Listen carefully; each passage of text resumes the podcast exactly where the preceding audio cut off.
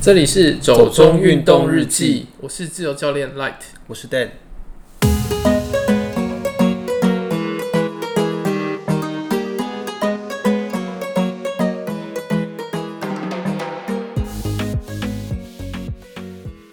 La mer, une fois qu'elle vous a jeté son sort, vous tient dans son filet pour toujours. 开头怎么讲这一段是什么意 思啊？呃，就我觉得今天比较特别嘛，然后就因为有想来要宾来来吗？对对对对，想要来 gay bye 一下这样， 然后来谈的是关于自由潜水这个主题嘛。对，之前我们有讲到水费，对对对，我们上次在讲蓝鱼那一集的时候，我们讲过的其实是水肺潜水。嗯，呃，为了要做一下功课呢，所以我就去看了 Netflix 的纪录片，叫《Home Game》。这纪录片我觉得还蛮有趣的，它内容还蛮有意思，在讲一些跟自由潜水有关的事情。所以刚刚那个是纪录片的片头对嘛，对 对，它是纪录片的片头，它是由一个法国的海洋学家，也是所谓的水肺潜水之父，叫 Jacques Cousteau 所说的，意思大概就是说，呃，当大海对你施下魔法，你就再也逃不出这个大海的网罗这样子。那我觉得还蛮适合当做我们今天这个 这一集的开场啊主题就对对了。对对对对，那今天我们有一个来宾，他是我在台大水服时期认识的，他是台大昆虫系毕业，嗯哼，昆虫系 啊，对啊嗯嗯然后后来去当了农夫，嗯，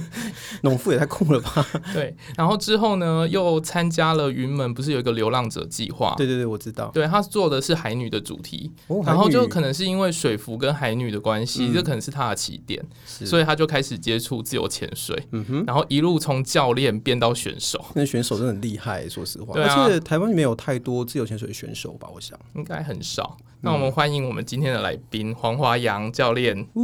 Hello Hello，大家好。对哎我们我们都叫他杨梅你，好。你好对对对，我我觉得还蛮好奇的一点是说哈，因为前面有提到嘛，就是你是在台大的水上服务队那个对时候就开始接触潜水，呃，算是对，对，然后之后是因为流浪者之歌计划，你去做了海女这个主题，让你对潜水有进一步的认识，是这样子吗。嗯，其实做海女的那个题目之前，呃，应该说先对自由潜水有兴趣，所以才选了海女这个题目。嗯，了解，那你那个海女的计划是在日本的，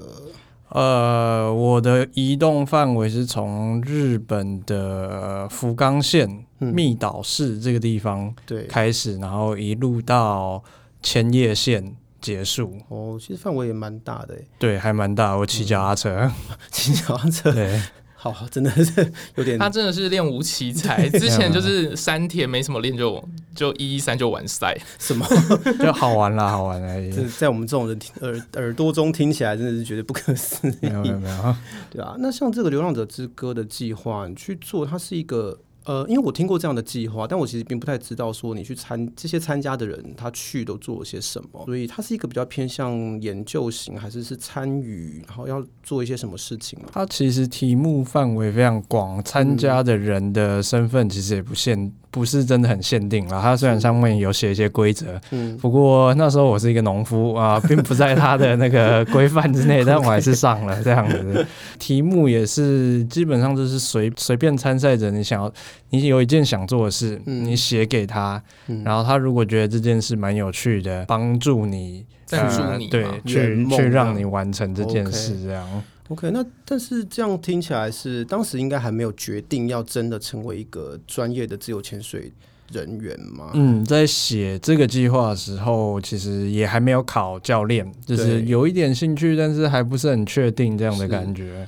那你觉得是大概是什么样的一个契机，或是什么样的动力，或是潜自由潜水有对你来说有什么样的吸引力，然后让你决定你最后要成为一个自由潜水的选手跟教练？在成为教练之前，其实没有真的这么笃定这件事情，就是、嗯呃喜欢玩水嘛，我从小就是喜欢游泳，然后大学的时候就是台大水服，对，那时二零一一，我记得是我算是我第一次自由潜水，那时候嗯跟就是台大水服的朋友一起去蓝屿，嗯对，也是在蓝屿开始的。对，你就跟熊猫一起在那对对边对乱对找点下去，没错没错，那时候呃，其实不知道自由潜水这个运动这个名字，只是跟着朋友呃，就是面镜蛙鞋带着，然后嗯大家救生员嘛，就嗯，在海里游来游去 这样。其实呃，现在 听起来不是一个很好的示范啦，因为可能有点危险。不过那时候大家真的没有想那么多，反正都是一群救生员啊，所以我们就想没有差。对，就跑下去玩水这样。听起来啊是有点呃偶然哦。 对，那大概就是从那个时候开始，诶，对这个活动有一点兴趣。然后，呃，为什么会想考教练？其实有一部分也真的是经济上的考量啦。那、就是那时候种田，说实在没赚什么钱。对不起，我好奇打个岔，你在哪里种田我在桃园， ？OK。对，老家老家。哦、o k OK，对啊，确实现在我觉得农业好像不是一个很容易有收益的产业 吧？的确，那时候真的呃，对收入不是很好，然后想说啊，那不然考个教练当兼职这样，嗯因为我种的东西是红梨，那是冬天种，嗯嗯嗯。我想说那夏天交钱，所以冬天来种田之类的这样。那你实际上去当了潜水教练之后，你觉得你的收益真的有很明显的改善吗？ 可以算是我做过的工作里面收益最好的 啦。对我做了还蛮多工作，但是就是五花八门，然后都是以好玩为取向，所以都不是真的很赚钱的工作。对啊，那你现在就是开始做这个工作嘛？你之前有跟我讲说，你其实只要能推广自由潜水，你就会尽力去推广。可是现在像我之前有跟过女子的海出去玩嘛，那女子海这个团体也在推广这部分的话，你们主要是想要推广自由潜水的什么？ 刚开始当然是呃，应该说大部分的人当然会先从比较休闲的面向开始接触自由潜水，嗯，就是譬如说呃，去漂亮的海的景点下去看珊瑚礁、看鱼，或者是。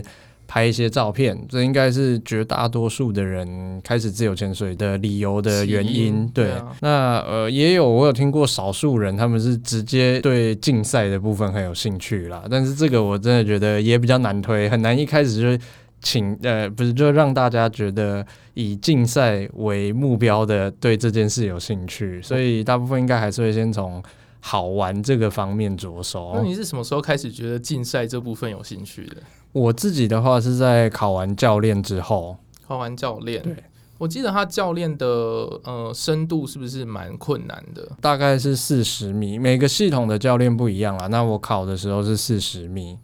四十米耶水下，嗯，是一个对我来说很抽象的数字， 我我没有任何的概念。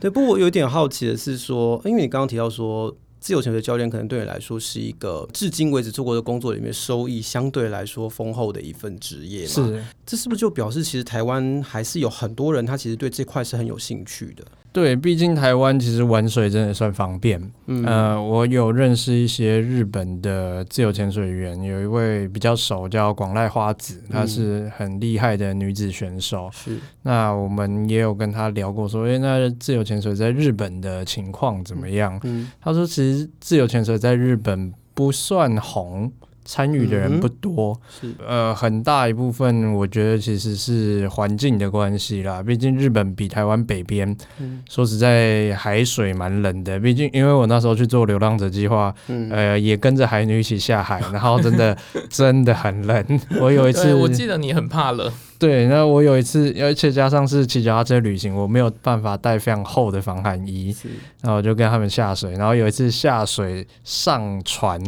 我就吐，因为冷到吐， 就是真的太冷冷，对不，是晕是冷，对，真的是冷。然后那时候是六月哦，六月已经算近夏天这样子，对对，我可但以是还想是象，很冷，我可以对，想象，因为我之前呃，我到法国第一年的时候，因为我那时候住地中海附近。嗯，就有那种语言学校的同学就找我一起去地中海的峡湾玩啊，然后就所有人都衣服脱，就跳到地中海游泳。那时候是九月，我记得那天地面温度还有三十度，然后我就脱了鞋去踩一下，然后我要回去岸上休息，因为真的是很冰。对我可以理解嗯，我有点惊讶的是，因为我知道日本好像冲浪是很盛行哦的，嘛，对，对啊，日本冲那浪，相对来说潜水反而很少人去做这样。嗯，对，的确，嗯，那时候跟他聊，他说自由潜水并不算很多人参与的活动，嗯，台湾是不是还有一个原因是因为可以在水下拍一些完美照之类的？对，这个 我觉得是非常大的原因，因为我跟很多教练的朋友们大家讨论，然后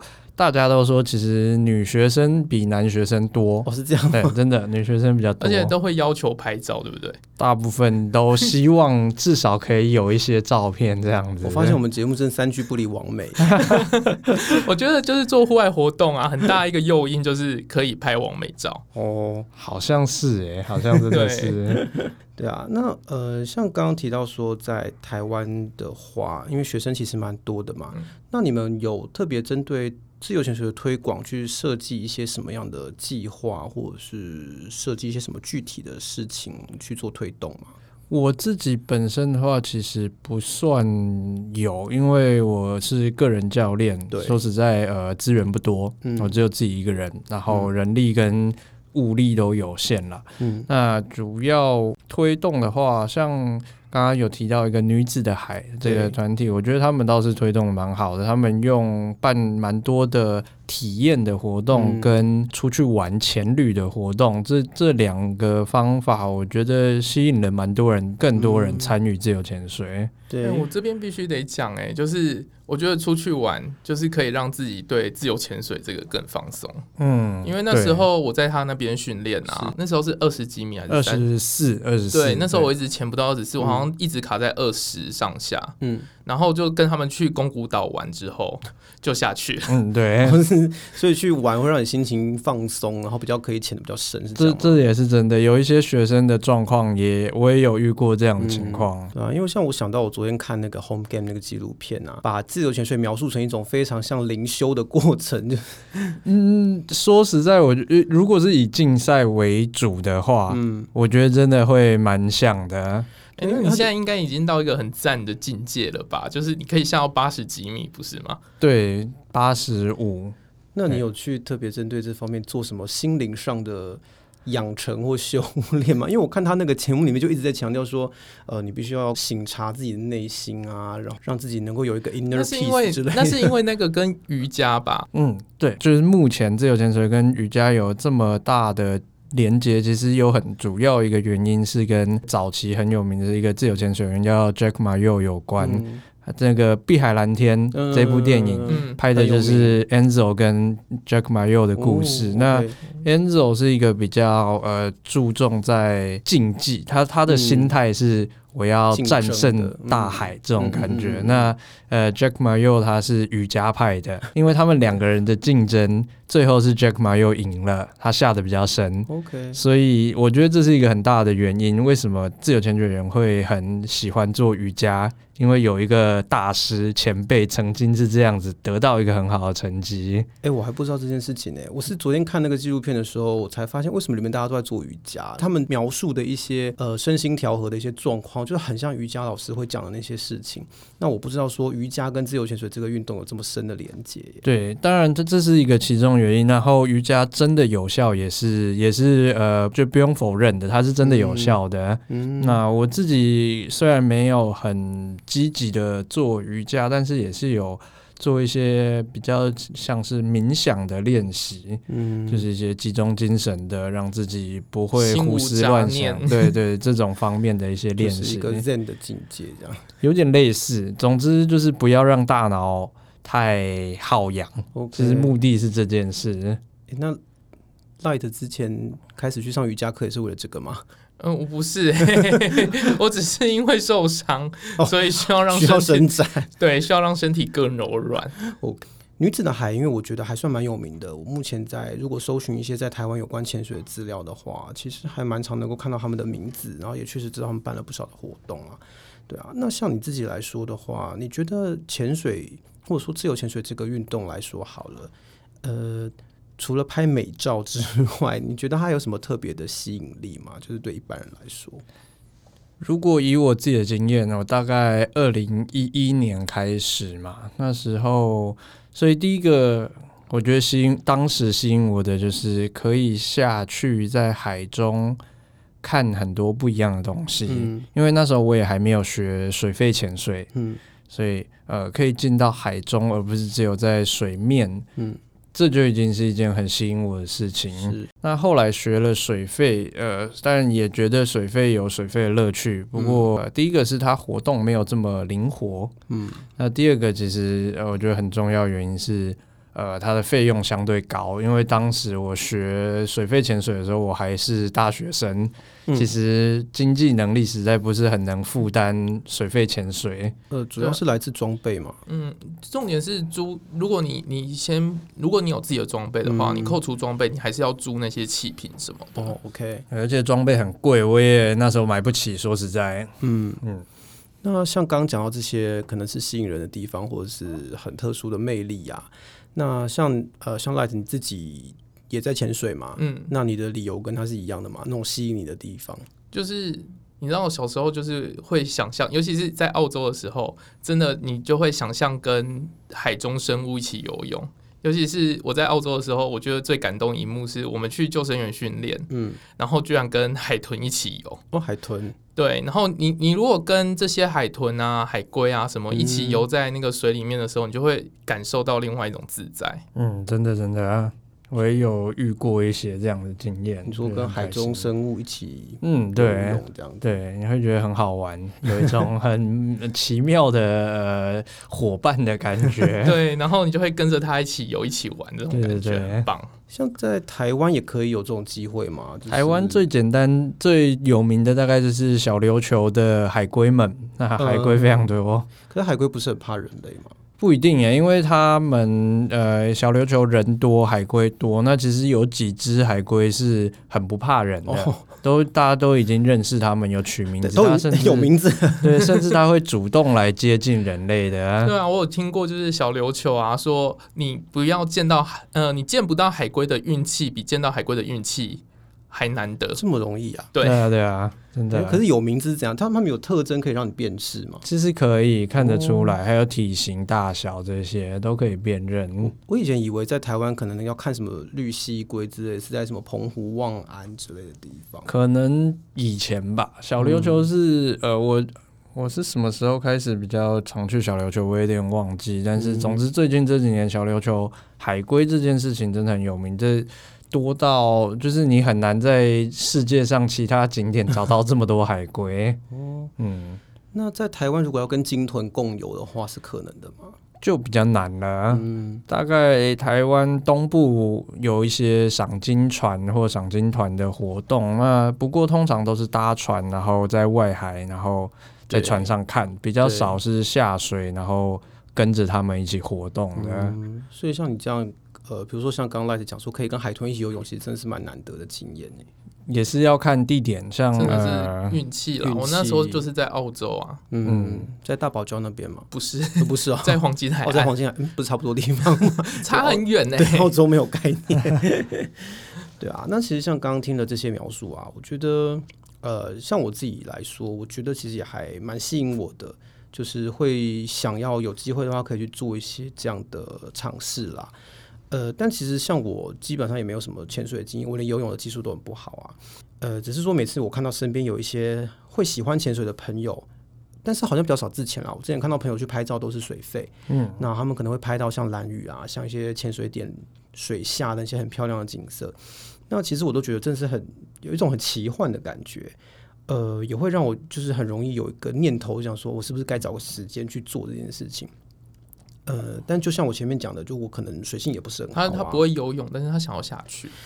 不能说不 会，好啦，就是会跟不会是一样的， 对啊，就是水性不好啦，然后游泳技术也不好，对啊。但是像我这样子的人的话，那你觉得我是也可以很容易的去接触或者进入自潜这样的一个活动吗？呃，其实蛮多人会问这个问题，包含嗯想来上课的学生。是，那嗯，每个系统的规范不一样，嗯有些系统是对你不用游泳，你可以来上课；嗯有些系统会要求你要会游泳才能来上课。嗯的确，蛮多教练在收学生的时候，他们都会说：“诶、你可以不用会游泳，可以来上课。”这件事没有错，不过以我自己来说，我并不喜欢教不会游泳的学嗯生，并不是不好教，重点是我觉得你对你自己的安全上的考量，嗯还是比较没有这么好，嗯因为呃，虽然自由潜水有装备，但是你在海上如果遇到一些状况，呃，蛙鞋掉了嗯啊，你不会游泳，嗯那呃，这个其实蛮危险的，嗯哼，嗯所以我都还是会希望来上课的人，你至少有一点基础的游泳能力，不管是自由式，不管是蛙嗯式，总之你至少要在没有蛙鞋、没有装备的嗯情况下，你知道怎么。在水中好好的移动，嗯，对你不要只只能在原地这样子的感觉。那像以我来说，我自己在游泳池是通常是因为我只会蛙式，嗯然，后我可以以蛙式以一个非常缓慢的速度在水里面前进，那这样我是有觉得达标的吗？我所以所觉得以只可要以只要浮得起来就好。对，然后而且还可以移动，对，可以移动 啦，因为如果你只能在原地的话，也是会比较呃比较风险比较高一些。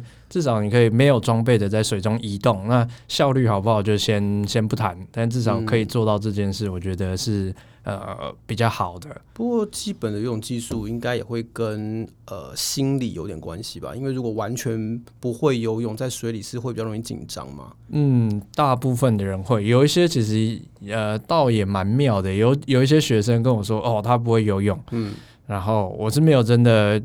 看说他到底多不会啦。嗯 他跟我说他不会游泳，就好下水超开心的这啊，样，对，然后在水里非常之轻松，轻松自对，就往下潜这件事对他来讲，他好像没有，他不会因此觉得害怕，哦对也是另外一种意义上的练武奇才吧。我对，蛮蛮神秘的，蛮神奇的 啊，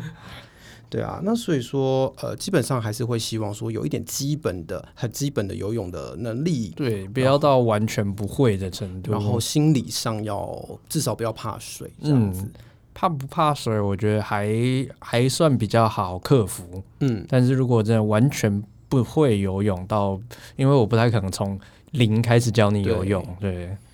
那像如果说我已经有了这样的一个基本的准备跟基本的条件满足了之后，呃，那你会觉得有些什么地方、呃、值得推荐给像我们这种想要学习自由潜水的初学入门者吗？就是可能什么地方的海域会是比较那个海象的条件可能比较合适，或者说我下去之后我可以看到一定程度不要太难看的。状况，因为我知道有些地方可能下去之后其实没东西看。那像对于初学者来说，一般大家就是很都贪会心呐、就是想要学，然后又想要看到很漂 亮。贪心是人性，好不好？ 呃，地点的话，地点的话，嗯，就是小琉球，我觉得是一个蛮好的地点。嗯，小琉球，第一个它，嗯，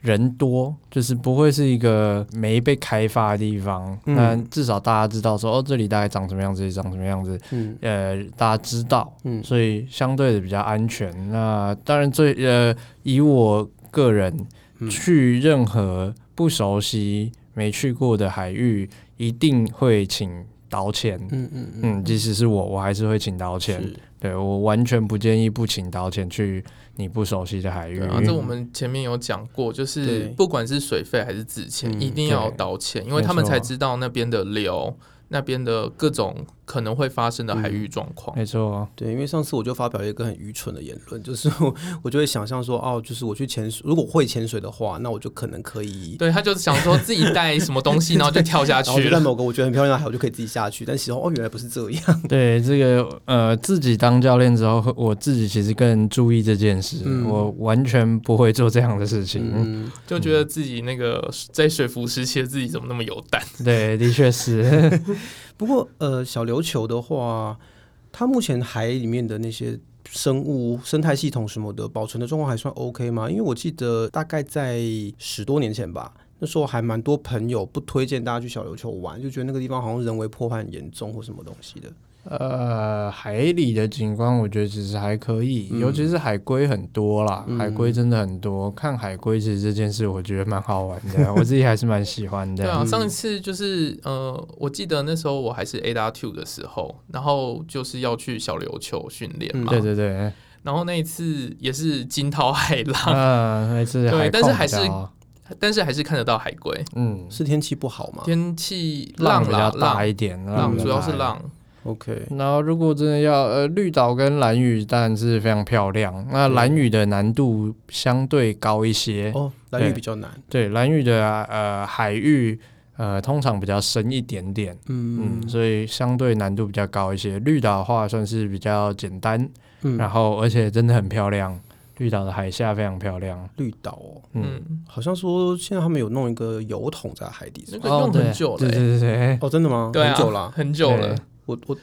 就后知后觉嘛， 我 现在才而且现在那个是就是我觉得是自由潜水王美们的重要是啊拍是啊照点之一。哦是的哦确是。好了，我真的离完美世界很遥远， 不要再苛求我了。 像这些地点之外啊，呃，我们去做一个自由潜水的体验的话，我自己需要准备一些什么东西吗？就是装备或者是一些什么样的？体验其实真的不太用，因为大部分装备都可以先用租的，嗯反正呃一开始呃也不会要你都用买的，而且租起来其实很便宜，很对便宜就是吗哦几百块而已。我说、 哎 就是去找那种潜水店租这样。那其实你直接去找教练，哦通常教练就会帮你租这样。嗯 OK，哎、那你现在应该有 sponsor 了吧？有一些，那你要不要有一些介绍一下他们的 哦，东西？好，工商一下，工商一下。是不是对，应该拿了钱应该要 要 做做一事，啊下要做事。是你没有是成立粉砖，你至少要公开的。是是是，我现在有几个呃赞助商，一个是 Mobis，是日本牌子的防寒衣，然后台湾有代理商，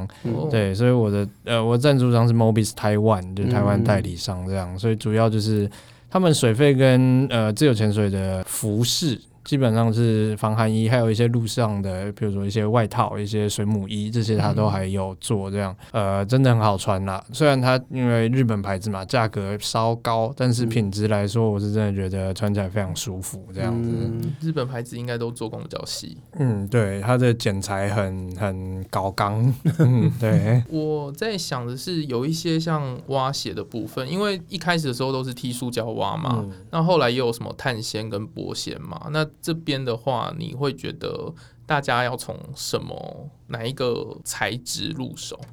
嗯，如果要选择蛙鞋的话，但原呃可以呃影响你的因素很多，可能有一个很重要会是你的呃经济能力，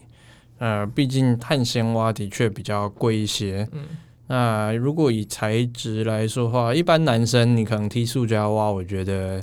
没什么太大的问题，男生嗯相对比较壮一些，嗯女生有些踢塑胶蛙可能会觉得有点吃力。嗯那可以就可以选择从波纤或碳纤入手。那嗯因为其实以我目前对自由潜水的学习啦，波纤玻璃纤维的蛙鞋的的能力的功能性，其实不会比碳纤蛙鞋来的差。嗯但前提要是它是一个好的做工的玻璃纤维蛙鞋。那嗯这件事情上，在市面上说真的不好找。我嗯不确定原因，我猜有嗯玻璃纤维有一个很大的跟玻跟碳纤比起来有个很大的优势是它可以做的很漂亮的图案。通常碳纤是比较就是素比较面。素面，对，比较难做出很漂亮的图案，嗯这是一个玻纤的优点。那因为这个优点，所以厂商都主要在做这件事，因为他把嗯哼功能性都做得很好的话，那我为什么要买碳纤？我买便宜一点的玻纤就好啦。嗯对，所以它可能为了市场区别，其实在功能性这一块，波纤他们并没有呃刻意的把功能做得很品质优良这样。不过之前好像跟 Light 有聊到说，呃，之前用的蛙鞋跟水费用的蛙鞋是有不不太一一样样。之前的比较长，嗯很长，就是长蛙嘛。吗。嗯嗯，主要是针对功能上的一些，对，那其实还有另一个就是脚套的部分，嗯，我们不会用水肺潜水，他们穿潜水靴，然后再套一个鞋调整式的蛙鞋，嗯我们是像一般穿鞋子整个脚塞进去的那种。哦，OK 那就是为了避免浪费力气啦，因为嗯你如果穿的不够紧，就是你每一次踢动都会浪费一些力气嘛。嗯就想要抓紧它。对对对，所以我们会穿的比较紧一些。就听起来之前是一个需要把节能这件事情发挥到极致的运动、欸对啊，因为自由潜水就是顾名思义，你必须得要用你的自己的肺的气嘛。嗯那水肺潜水的话，因为你你背一个气瓶，所以你随时可以呼吸。嗯，对啊，是当然你就是把气能降到最少嗯就越好。是因为确实好像感觉在各种方面来说，呃，对于节能或者是节氧的那个追求，已经到一个很细、很细、很细的一个程度，这样子。嗯，对。但不管是选手还是一般人，你呃刚开始，哎，虽然你没有要下得很深，可是刚学嘛，嗯你可能技术跟能力，还有你的生理条件还没有这么厉害，嗯那也需要这些装备来辅助你。嗯那如果你已经是选手，你要追求极致的表现，那你当然更需要这些装备来辅助你。嗯我觉得总结都可以一句话就是先求帅再求快。就是我们的节目就是要鼓励大家当装备 组。对啊，那呃，想说如果我要去找一个教练，比如说我找你上课好了，一般来说要训练一个像我这样完全没有概念的人到，他基本上可以通过一个第一阶段的检测。那这样的课程大概会包括哪些内容？大部分的课程其实都是依照呃刚刚讲的，我们有不同的系统。嗯，对，就是有不同的组织，他们会像像 Paddy 这个应该是比较大家有听过的名字，嗯嗯，那就是像这样的一个组织，它会呃设计呃教教材，嗯然后设计课程内容。嗯那它里面的教练们大概就是依循着这些教材跟教学内容 OK 嗯去完成一个最基础的教学。那额外有没有要加什么的东西？那可能可以是要看教练本人有没有一些额外的资源这样子。嗯哼，所以大概会包括的内容有，最简单的会从学科课，学科哦课会先教你一些基础的呃有关自由潜水的知识，譬如是说有哪些生理上的条件会影响你自由潜水，那你要怎么调整你的呼吸？毕竟我们要嗯憋气嘛，所以对要怎么调整你的呼吸？你可以憋得比较好，嗯你要呃怎么使用你的装备、你的是踢蛙鞋的方式，你要怎么从水面进到水中，嗯然后回到水面之后，你要注意哪些安全上的嗯事情嗯等哼等的，这些都会先在学科课做一个大约四小时到五小时的介绍嗯。哼然后接下来就是先在泳池练习，嗯对，不太可能一下就带到海里嘛，是所以一我般的们泳池嘛？对可以嗯在一般泳池先做一些练习。嗯，最简单的就是先从静态闭气，就是你不动，你只是漂在水里憋气。嗯好，我们先从这个开始，让你知道说哦，在水中憋气，然后我要怎么做得好，跟嗯我要怎么放轻松，是这是最基础的。那再开始憋着气在水中踢蛙鞋，嗯很了解说诶怎么使用它。嗯哼，毕竟只用讲的，其实不不太确定说、嗯哦哼我到底做不做得到。对，接着才会到海里。嗯那海里其实最难，也不是说最难，应该说最多人在初学者呃需要花时间练习的是耳压耳压平平衡衡。对，嗯，就是是啊我这因次也被为交代来要问这一题， 就是被谁交代？就是被朋友 们，哦就是有一个有一个我认识的女生，嗯她就已经卡在好像十米左右了，然后 OK，她一直下不去，她就说耳压好痛。对，就是耳压，就是耳压平衡，就是指说你下到水中，因为水会让呃压力变大，对，那你的耳朵或者是身体里面有装空气的一些空腔，嗯它里面的空气体积就会缩小嘛，就会感到一些不舒适感对，所以你要克服这件事。嗯，那这是刚开始最多人需要花时间练习的东西。呃，水肺潜水也有也需要做这件事，嗯但因为他们有气瓶， 对，所以它也可以很充足的空气来源，然后花很多时间慢慢去做。 对那自由潜水没有嘛？嗯我们只有憋气这几几分钟的时间，然后你又只有这么一些些空气，所以嗯难度会比较高一些。嗯那但是我都形容它像骑脚踏车，嗯就是在你还不会骑脚踏车的时候，你会觉得这件事怎么可能？嗯，怎么可能靠对两颗直直的轮子，然后我不会跌倒？对但是等你学会之后，你会觉得说，怎么有人不会？就是，然后你又不会忘不掉了，没有人学会，然后又忘记怎么骑所以脚它踏是车。这么直。觉的事情吗？，对，我觉得它啊是这样的一可个是可是为什东么西会卡住啊？是很多原因，毕竟它有技术上的原因、生理上的原因、心理上的原因都有可能。像嗯嗯，我可能没有办法在这一期就是完整的嗯对介绍，嗯因为这个可能会花很久时间来说明。真的对，真的，大家可以找她去上课，毕竟她可以潜到八十哎五米。好，继续 是是继是续工伤这样。 对，对，谢谢谢谢。对啊，那像刚刚提到说我要平衡之外，还有什么其他很特别值得一提的在课程内容的设计上面的部分吗？课程内容设计上面的话，呃，其实每个系统在初学这个阶段可能大同小大异，同小异因为、嗯呃，毕竟初学者该学的就是这些东西。嗯但是到比较进阶的课程的时候，有些系统就会开始有一些不一样的内容。嗯那像我自己本身我是 IDA 嗯这一个系统，还有另一个系统叫 Mochanov，嗯通常在台湾我们会简称它叫抹茶啦，嗯因为它前面两个发两个音节的发音很像。嗯哼抹茶这个系统我，我其实现在蛮喜欢的，嗯我想要多推广一点，因为它对于它相较于其他系统，它更着重在你要怎么把自由潜水当做一个常态性的运动。嗯对，他会提供很多，诶，你要怎么练习训练的方法跟内容给你。呃，一般的自由呃自由潜水其他系统主要会把前面初期的课程定定位在休闲潜水的目标。嗯，嗯，那抹茶它比较把它当做一个常态性的运动，就像是你下班之后可以去嗯跑步，会有跑步的团体，诶，大家会练习怎么在样？台怎么湾应样该很难做到这件事吧？下班就在去潜水对啊，，在会很多不地会方很多训练其实是从泳池训练啊 OK，泳池可以练的东西其实就非常多，不一定要到海里才能做训练，嗯所以找个游泳池不难。那不过台湾现在的游泳池比较少会可以让你使用装备啦，这一点是稍微比较困难嗯一啊台湾点的游点泳。池基本上蛙鞋都是禁禁止止的，对对，有一些人比较少，你用那种小的。短的黄色软蛙鞋，他们会 OK，嗯，有些比较少泳池，那其实用那个你就已经可以练习很多东西了。嗯所以不需要特别去找类似像什么潜力方这种可以下到很深的那种。当然，练习的内容不一样，不过嗯光是在泳池，其实就就可以说练不完啦，嗯就练不完了。嗯，那一般如果说呃要带这种刚结束泳池训练的学生到海边的话，通常是带他们到哪边呢？嗯，因为我住北部嘛，所以主要我们夏天都是在北海岸、嗯潮境、龙洞嗯或者是水南洞、阴阳海那边，嗯都都会是我们比较常下水的点。嗯那冬天北部因为浪大，冬天冲浪客